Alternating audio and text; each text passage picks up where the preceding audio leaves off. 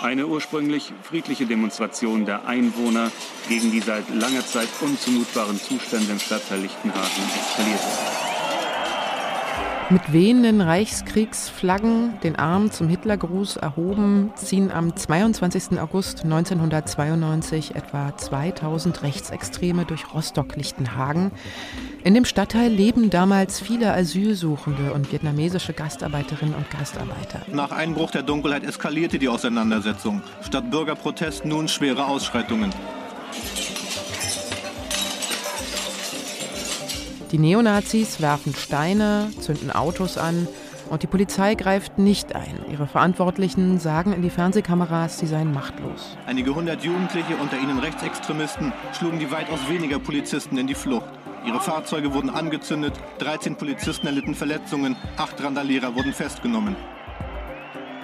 Fast drei Tage lang dauern die Ausschreitungen schon, als am Abend des 24. August die Täter Brandsätze in ein zehngeschossiges Haus werfen, das wegen eines großen Mosaiks an der Wand von allen nur Sonnenblumenhaus genannt wird. Dort wohnen über 100 Menschen, hauptsächlich Vietnamesinnen und Vietnamesen, darunter Babys, Kleinkinder und schwangere Frauen. Die Feuerwehr kommt nicht zu den Menschen in dem brennenden Haus durch. Sie sind eingeschlossen. Hätten sie sich nicht aus eigener Kraft aufs Dach gerettet, hätte es womöglich Tote gegeben. Und warum konnte die Feuerwehr nicht helfen? Wir warten auf die Polizei, damit die Polizei uns Platz macht, damit wir durchkommen. Weil sie von einer Menschenmenge daran gehindert wird. Wir kommen nicht durch, sind die Hände gebunden. Hunderte Anwohnerinnen und Anwohner bejubelten und beklatschten die Neonazis bei ihren Aktionen und ließen Helfer eben nicht durch. Diese Stimmung dauerte sogar noch bis zwei Tage nach dem Brandanschlag an. Sie hören was jetzt, den Nachrichtenpodcast von Zeit Online. Ich bin Elise Landschek und heute ist Samstag, der 20. August 2022.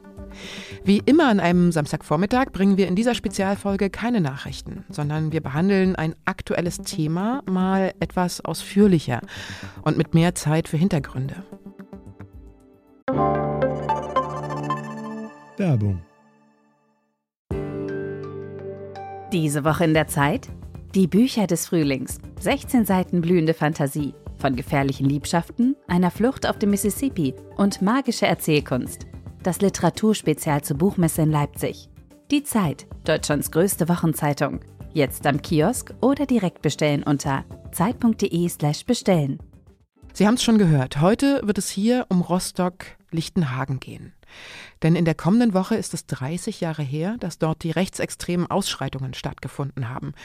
Wobei es uns richtiger erscheint, von einem Pogrom zu sprechen, angesichts der Gewalt und der aufgeladenen Stimmung, die wir eben beschrieben haben. Rostock, Lichtenhagen ist ja fast schon so eine Art Chiffre geworden für den entfesselten Hass. Ich kann mich auch noch gut an die Fernsehbilder erinnern, diese Gesichter voller Wut und Triumph bei den Tätern und Anwohnern und die Gesichter voller Angst bei den Opfern. Wir hören heute mal nach, wie es zu dieser Eskalation, diesem Gewaltausbruch kommen konnte. Wer das provoziert und vielleicht sogar davon profitiert hat. Und wir fragen nach, was wir aus diesen Ereignissen damals gelernt haben und ob sowas wie in Rostock-Lichtenhagen jederzeit wieder bei uns passieren könnte. Und dafür ist bei mir Christian Bangel, Politikredakteur bei Zeit Online und Experte für Rechtsextremismus. Er war in den letzten Wochen nochmal vor Ort in Rostock-Lichtenhagen, um zu den Hintergründen und Folgen der Ausschreitungen von damals zu recherchieren. Hallo Christian. Hallo. Wenn du an Rostock-Lichtenhagen denkst damals, was für Bilder hast du da im Kopf? Also wenn ich an Rostock-Lichtenhagen denke, dann ist da natürlich einerseits diese Bilder dieser schrecklichen Nächte, die Gesichter von diesen Faschos, äh, das brennende Haus. Ich habe aber auch gemerkt, es gibt jetzt eine zweite Ebene dahinter noch irgendwie und das sind die Gesichter der Politiker, die das Ganze hinterher erklären und einordnen. Unfassbare Arroganz, eine Herabwürdigung der Opfer, sie beziehungsweise sie gar nicht zu betonen, eine Kälte, die, ähm, die heute sozusagen in der politischen Kommunikation auch nicht mehr möglich wäre. Eine Härte in der Sprache und irgendwie keinerlei Einsicht oder Demut. Okay, also bei dir ist es sozusagen eher so dieses, was danach passierte, was jetzt für dich so eine Assoziation ist. Äh, mittlerweile auch. Mhm. Also weil dieses Ereignis hat es an sich, dass man, je mehr man sich damit beschäftigt, desto emotionaler und wütender wird man tatsächlich. Ja? Also die, die kurze Assoziation, ich glaube, vielen Leuten in Deutschland wird Lichtenhagen was sagen und sie denken dann eben an diese Nacht, an diese Feuer, an diese Gesichter. Aber dahinter steckt noch viel mehr. Also da ist ein Versagen der Politik, der Polizei, der Behörden, der, der, der, der natürlich auch der Anwohner. Ähm, es gibt eigentlich keine Institution, die dort nicht versagt hat. Auch die bundesweiten Medien haben versagt vorher irgendwie und haben ihren Beitrag dazu geleistet. Auch die Bundespolitik hat ihren Beitrag dazu geleistet. Insofern, ähm, doch, das Bild wird komplexer, wenn man näher rankommt und es bleibt nicht nur bei diesem, bei diesem Sonnenblumenhaus und bei der Wiese da. Seit 1990 sind in der Bundesrepublik 187 Menschen durch rechtsextreme Gewalt gestorben, die meisten Anfang der 90er. Und 1992 war das Jahr mit den meisten rechtsextremen Übergriffen und Ausschreitungen und Gewalttaten, und zwar im ganzen Land, nicht nur in Ostdeutschland. Warum ist denn ausgerechnet Rostock-Lichtenhagen so als Symbol dafür hängen geblieben?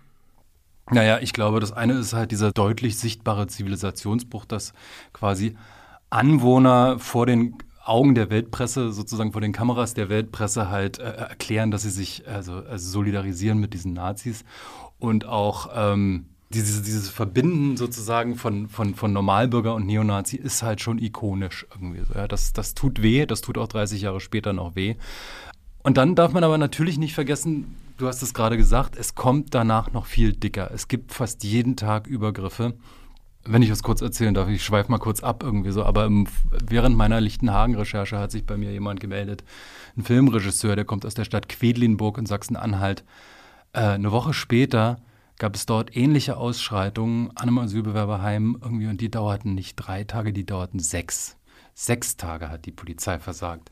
Äh, sechs Tage haben Anwohner mitgeklatscht. Äh, in Eisenhüttenstadt, wo meine Oma wohnt, irgendwie dort gab es äh, nächtelange Straßenschlachten mit der Polizei, zwischen Neonazis und Polizei. Immerhin, muss man sagen, hat sich die Polizei mal zur Wehr gesetzt.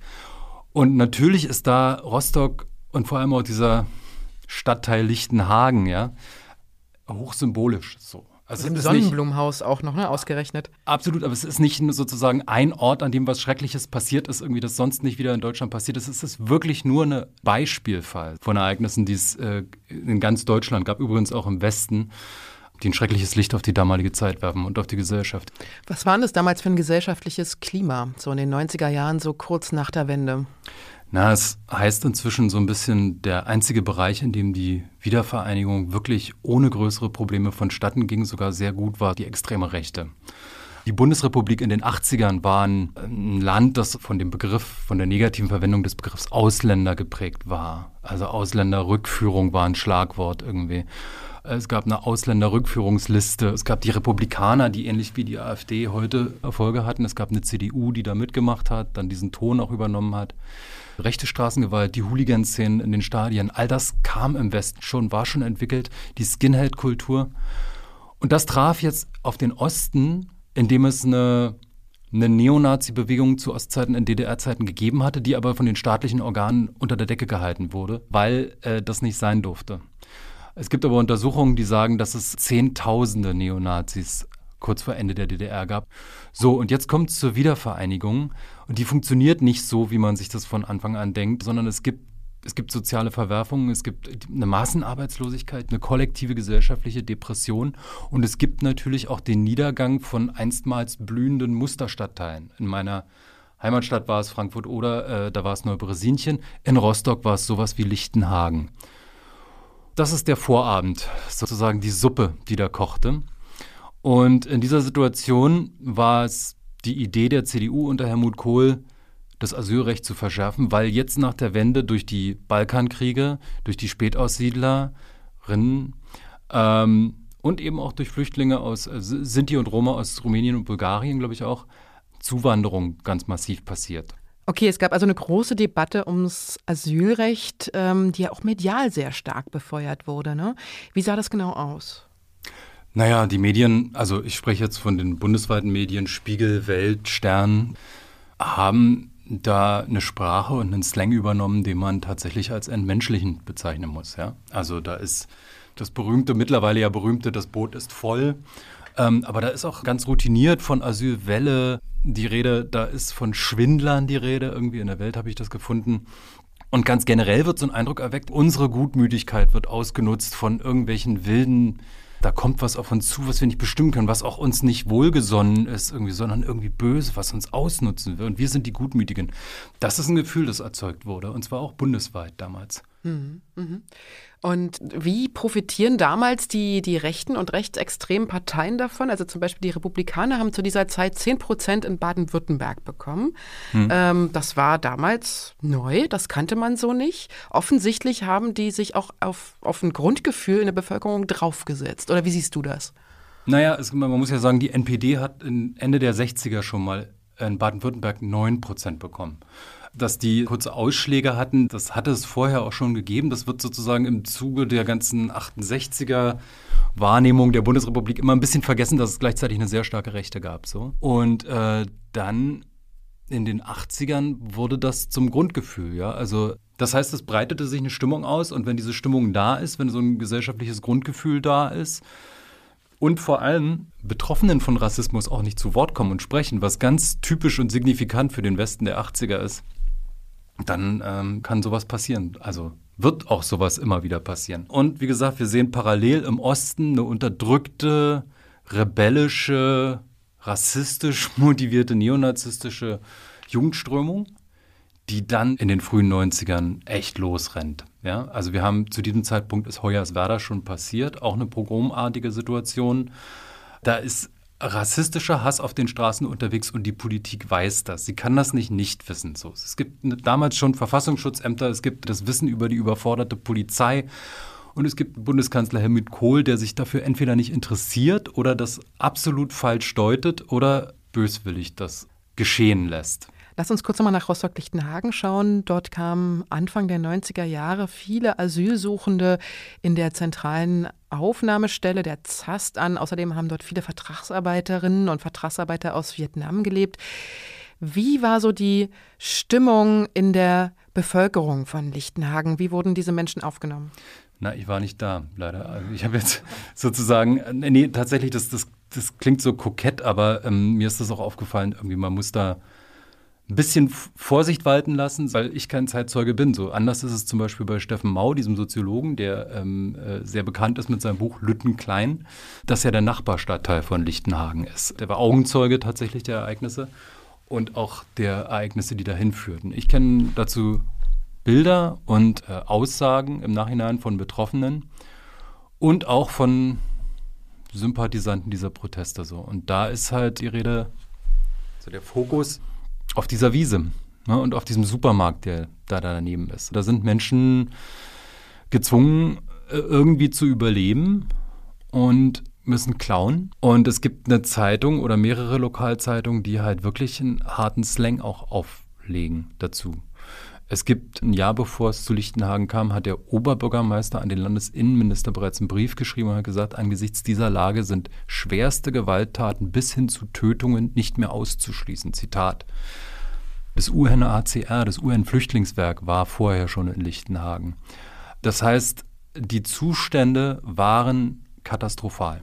So, das, das, das muss man einfach sagen, das wird man auch heute noch von jedem Augenzeugen hören, egal aus welcher Richtung. Das heißt, man konnte es vorher schon ahnen, wenn nicht sogar wissen. Warum ist denn dann nichts passiert? Wir wissen es nicht.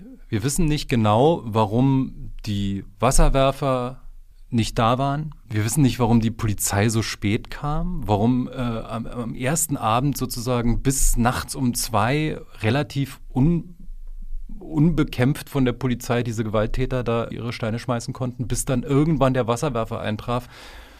Also es liegen ja auch, es gab zum Beispiel dieses Portal, es gibt dieses Portal fragdenstaat.de, die nach Dokumenten äh, routinemäßig Anfragen machen. Da gab es äh, den Versuch, was über die Gespräche zwischen dem Bundes- und dem Landesinnenminister im Zuge der, des Pogroms irgendwie rauszubekommen. Es gibt keine Dokumente mehr dieser Gespräche. Also keine Stelle hat was dazu auszugeben. Ähm, ich bin kein Verschwörungstheoretiker, aber es liegt angesichts dieses kollektiven Versagens so nahe, dass das auch jemand hat einfach mal passieren lassen, um sozusagen politische Dynamik zu erzeugen. Du meinst, es könnte politisch gewollt gewesen sein? Also das ist, dieser Verdacht ist nie widerlegt worden und es gilt immer auch politisch im Zweifel für den Angeklagten. Aber die Arroganz und das Nicht-Einsehen irgendwie, das da hinterher kam, das deutet schon auch darauf hin, dass da man möglicherweise mindestens im Hinterkopf zwei Sorten von Menschenleben gesehen hat. So. Weil wir müssen uns das vorstellen, ne? Menschen sind eingeschlossen im Haus, die Feuerwehr kommt nicht ran, die Polizei ist mit 150 Mann vor Ort, viel zu wenig. Es sind viel zu wenig Leute zusammengetrommelt worden und letztendlich können diese vom 22. bis 26. ja die offizielle Zahl der ähm, Pogrome von äh, Lichtenhagen, die können da ungestört schalten und walten, die Rechtsextremen. Ne? Und keiner hindert sie daran. Es werden Imbissbuden aufgefahren, die diese Täter mit, mit Bier und Essen versorgen. Happy, happy bei Appi heißt diese eine Bude. Ähm, es gibt Unerklärlichkeiten, wie das äh, die Hamburger Hundertschaften, die da im Einsatz waren, irgendwann abgezogen werden müssen, weil überfordert, weil können nicht mehr. Äh, aber äh, Unterstützungsangebote durch die Polizei in Mecklenburg-Vorpommern dann abgelehnt werden. Mhm. Es gibt eine Feuerwehr, die da versucht durchzukommen. Es gibt diesen Ausländerbeauftragten der Stadt, der dann irgendwann verzweifelt alle möglichen Institutionen aus dem Haus heraus anruft. Der lässt sich damit einsperren sozusagen und ruft überall an. Äh, und Stimmt, der war mit im Haus, ne? Der Auch war mit im Haus mit einem ZDF-Kamerateam, ein paar Antifas, die noch mitgefilmt haben. Deswegen ist das relativ gut dokumentiert. Vielleicht ist deswegen auch Lichtenhagen so ikonisch, weil man da eben so viele Bilder hat. Ja? Mhm. Und was würdest du sagen, was äh, waren die äh, nächsten unmittelbaren politischen Folgen aus den Ausschreitungen? Also was hat das ausgelöst, wenn du auch sagst, das wollte man vielleicht auch passieren lassen? Ist so dein Verdacht? Was, was hat sich denn daraus ergeben? Was passierte denn danach? Das eine Ding ist, dass am zweiten Tag des Pogroms, also also am Sonntag, die SPD auf einer Parteivorstandssitzung beschließt, dem Asylkompromiss endlich zuzustimmen, also endlich in Anführungsstrichen. Das ist es kann sein, dass dieser Beschluss schon lange vorher feststand. Das glaube ich nicht. Irgendwie so, und selbst wenn, dann hat man so viel politischen Instinkt, dass man sagt, wir machen das jetzt nicht genau jetzt. Das kann ich mir bis heute nicht erklären. Gerhard Schröder war da dabei, irgendwie viele andere Prominente derzeit. Der Parteivorstand der SPD eben. Lass uns das mal kurz äh, erklären. Asylkompromiss, das heißt, dass der Zuzug erschwert wird, dass man schwerer sein Recht auf Asyl durchsetzen kann und dass Abschiebungen erleichtert werden. Und vor Lichtenhagen war das quasi groß an der Debatte, das müssen wir machen. Es gibt so viele Fremde. Fremde in Anführungsstrichen bei uns. Und dann passierte Lichtenhagen und dann hat man quasi so auch so eine Art Täter-Opfer-Umkehr gemacht. Ne? Das ist passiert, weil wir zu viele Asylsuchende im Land haben. Das muss man sich auch mal vorstellen. Ne? Und deswegen müssen wir das Asylrecht verschärfen und nicht etwa mehr gegen Rechtsextremismus tun. Äh, ja, so war die Logik zu der Zeit. Die bittere Botschaft von Lichtenhagen, also insbesondere an die Ostdeutschen, die gerade in diese Demokratie reingewachsen sind oder gerade damit begannen, da reinzuwachsen, ist, wenn ihr ausrastet, wenn ihr euch mit Nazis zusammentut, wenn ihr die Polizei überflüssig macht und angreift und überrennt, wenn ihr Menschen in Gefahr bringt, wenn ihr rassistischen Hass, wenn ihr, wenn ihr einfach signalisiert, dass ihr komplett ausrastet, dann werden wir zurückweichen. Das war die Botschaft. Und wenn man sich die politische Kultur des Ostens heute anguckt, dann weiß man, dass bei nicht so wenigen Menschen diese Botschaft angekommen ist. Also im Guten, weil Leute wissen, was, wozu diese Leute fähig sind. Im Schlechten, weil diese Leute selbst bis heute mit 50 als Autohausbesitzer oder sowas irgendwie sich manchmal ihre Bomberjacken anziehen und das haben wir letzten Winter gesehen und über Polizeiketten rüberrennen.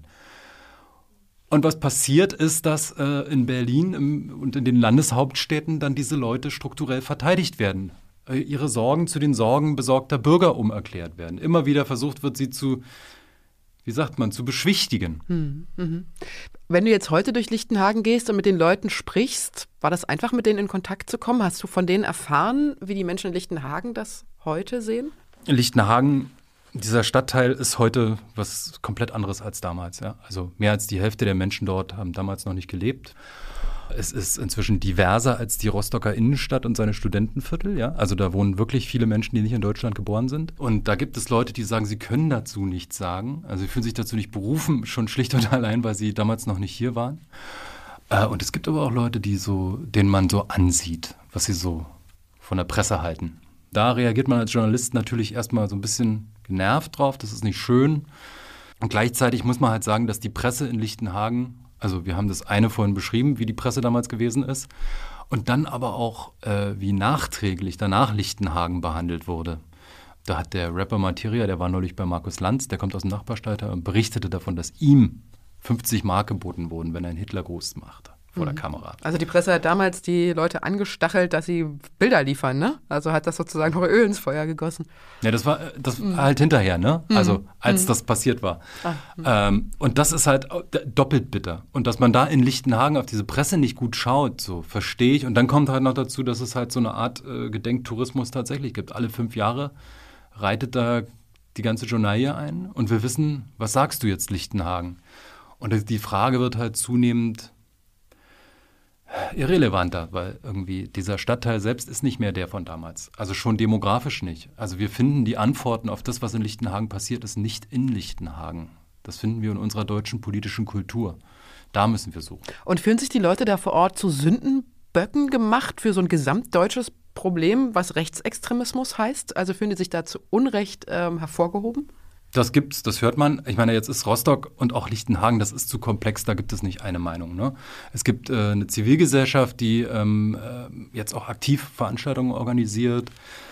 Es gibt aber auch, und das ist mir auch von mehreren Seiten bestätigt worden, so ein Grummeln, so, ein, so eine, so eine, so eine Schlussstrichmentalität. Und äh, das macht natürlich für die Akteurinnen und Akteure des Gedenkens, also die Stadt, die Initiativen, macht es das natürlich ein bisschen riskant, ja. Also wenn jetzt der 30. Jahrestag sein wird, irgendwie, da wird der Bundespräsident kommen, da ist eine große Antifa-Demo angekündigt in Lichtenhagen selbst, das wird schon jetzt mobilisiert, Wochen vorher. Da ist für die Akteure vor Ort halt das Problem, sie dürfen einerseits, also sie wollen dem Gedenken und Andenken gerecht werden. Das ist tief erkennbar bei vielen Menschen dort. Und gleichzeitig besteht das Risiko, dass irgendwann mal jemand laut auf eine Bühne tritt und sagt, jetzt reicht's aber Deutschland. Wir lassen uns hier nicht die ganze Zeit niedermachen. Sowas ist inzwischen auch popularisierbar, denke ich mal. Und das macht den Spielraum halt total eng. Und das wiederum führt halt zu einer Art, wie ich finde, zu so einem tönernen Gedenken. Äh, ähnlich wie auch das Holocaust-Gedenken in Deutschland ja, wenn man ehrlich ist, auch davon geprägt ist, nichts Falsches zu sagen, beziehungsweise zu einem gewissen Teil auch bei manchen Menschen Trotz inzwischen dabei ist. So kommt es mir im Kleinen so ein bisschen mit Lichtenhagen vor. Gibt es denn eine angemessene Gedenkkultur da vor Ort? Also gibt es denn äh, Tafeln, Stelen und so weiter? Ja, es gibt, es gibt ein sehr durchdachtes äh, Mahnmal, das an fünf Stellen in der Stadt aufgebaut ist. Irgendwie unter anderem vor dem Sonnenblumenhaus selbst. Dort sieht es ein bisschen mickrig aus, wie ich finde. Irgendwie. Das fehlt auch die Inschrift. Man könnte es verwechseln mit, mit einem Hydranten tatsächlich. Ja, das war auch mein Eindruck, als ich da war. Ähm, du beschreibst es auch in deinem, deinem Artikel ganz schön. Es war sehr, sehr unauffällig. Mich hat es sehr gewundert, wie Hinter klein und unauffällig. Ja. Hinterm Lidl eine kleine weiße Stele ohne Inschrift. Ne? Du hast es Mhm. auch beschrieben. Also ich war so ein bisschen entsetzt. Ging es dir nicht so? Bist du äh, da? Nee, Es ist schon bitter. Also man steht schon davor als jemand, der da deswegen hingekommen ist und denkt so, okay, das ist, das ist auch eine Botschaft, da keine Inschrift hinzusetzen. Und auch das so wenig selbstbewusst zu machen. Ja. Dahinter noch so ein Beerdigungsinstitut im Sonnenblumenhaus, wo drauf steht, in Würde Abschied nehmen. So. Also armes Beerdigungsinstitut, die machen bestimmt tolle Arbeit und so, ja, aber das, das, das ergibt echt ein Bild so. Gleichzeitig weiß ich, ähm, dass dieses Denkmalkonzept, also Mahnmalkonzept, sehr durchdacht ist, dass es äh, vor fünf Jahren gemacht wurde, dass es einmal vor dem Rathaus steht noch so eine Stele, einmal vor der Polizeiwache, ganz toll, vor der Redaktion der Ostsee-Zeitung äh, und dann vor so einem Antifa-Gebäude und dann noch irgendwo, ja. Also das ist sozusagen, das ist gut. Und das ist eben, das muss man positiv erwähnen, das gibt es. Es gibt in der Stadt auch Menschen, die äh, historische Arbeit leisten, die Quellen aufbereiten, Zeit dafür investieren, Lebens- und Arbeitszeit irgendwie, ähm, das in Erinnerung zu behalten. Was sagen denn die Opfer dazu? Ist, sind, äh, haben die auch das Gefühl, dass sie angemessen bedacht wurden bei dieser ganzen Geschichte? Weil man spricht ja sehr häufig eben nicht über die Opfer, sondern eher über die Täter, ne?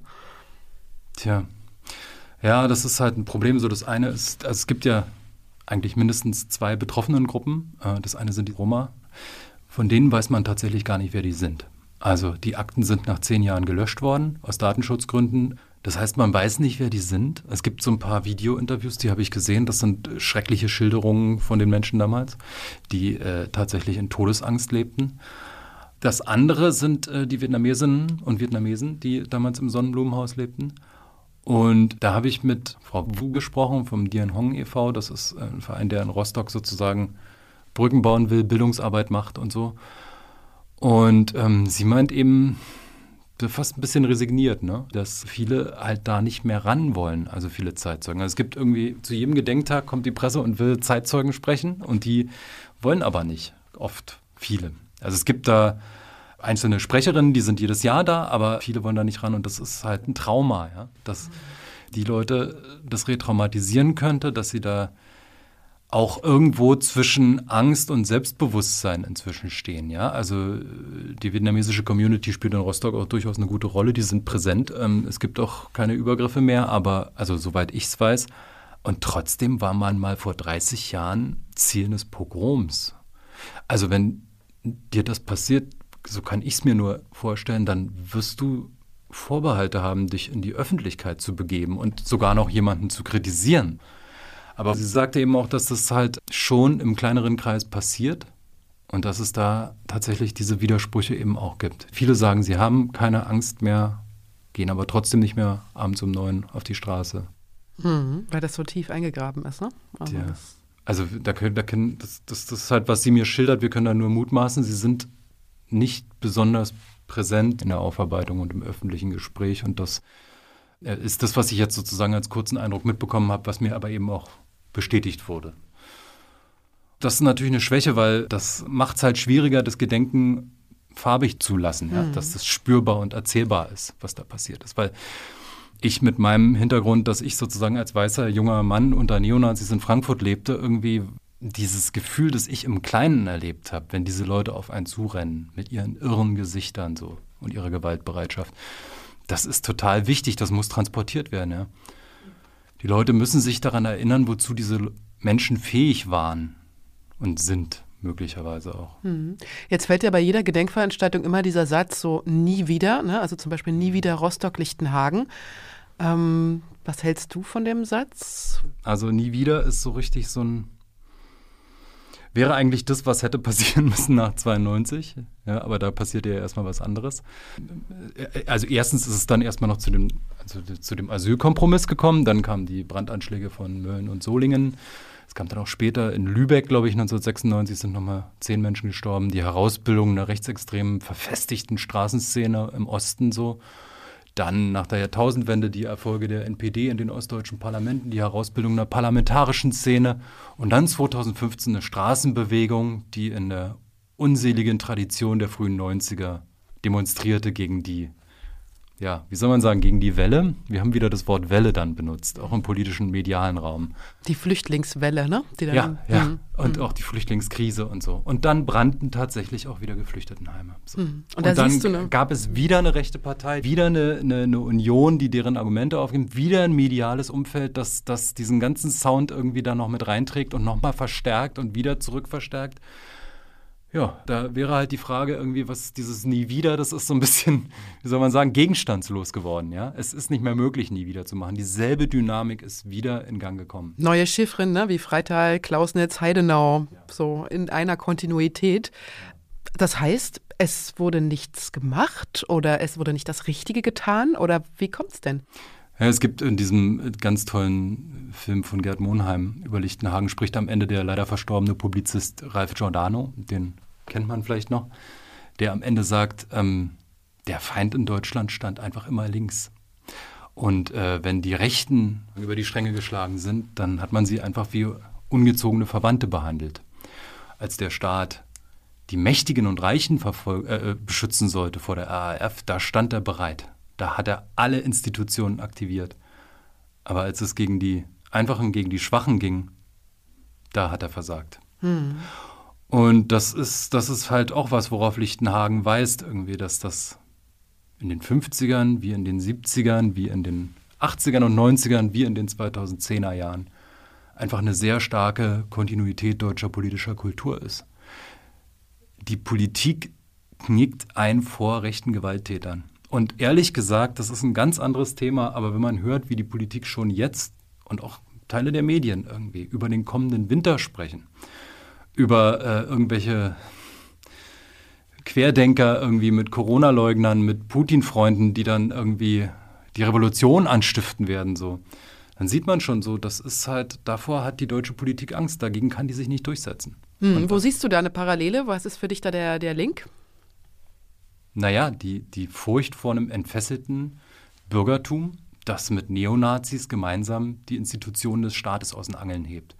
Die rechte Revolte, der Putsch, der Tag X quasi. Mhm. So, man will nicht, dass eine rechtsradikale Partei dauerhaft mehrheitsfähig wird, weil das die Stabilität, die die bundesrepublikanische Demokratie hat, ist, dass das rechte Bürgertum durch die CDU eingebunden ist und demokratisiert ist. Und wenn das nicht mehr so sein sollte, dann sind wir wieder, also dann sind wir wieder ganz bei Null, dann sind wir wieder ganz am Anfang. Nur das ist zu verstehen, dass man das nicht möchte, dass eine rechtsradikale Partei an der CDU vorbeizieht. Nur gleichzeitig muss sich dieser Staat halt irgendwie wehrhaft zeigen. Er muss zeigen, wo seine auch äh, identitären Grenzen sind, wo er sagt, hier geht es an unseren normativen Rahmen, das können wir nicht mehr tolerieren. So.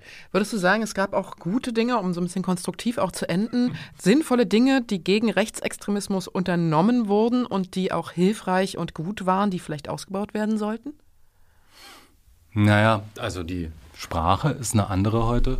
Also das, wie sich Medien und Politik damals verhalten haben, das äh, wäre heute nicht mehr möglich, was auch was damit zu tun hat, dass inzwischen im öffentlichen Raum einfach viel mehr äh, Sprecherinnen und Sprecher sind, die Minderheitsgesellschaftsformationen angehören, also schwarze Menschen, POC, andere Minderheiten, die auch durch ihre schiere Präsenz und ihre Teilnahme an der Debatte einfach verhindern, dass dieses Sündenbock-Ding, ja, also die Ausländer, die Asylanten, wie es damals hieß, die sind zu einem großen Teil gefährlich oder sowas. Irgendwie, das, das, das ist heute schwieriger.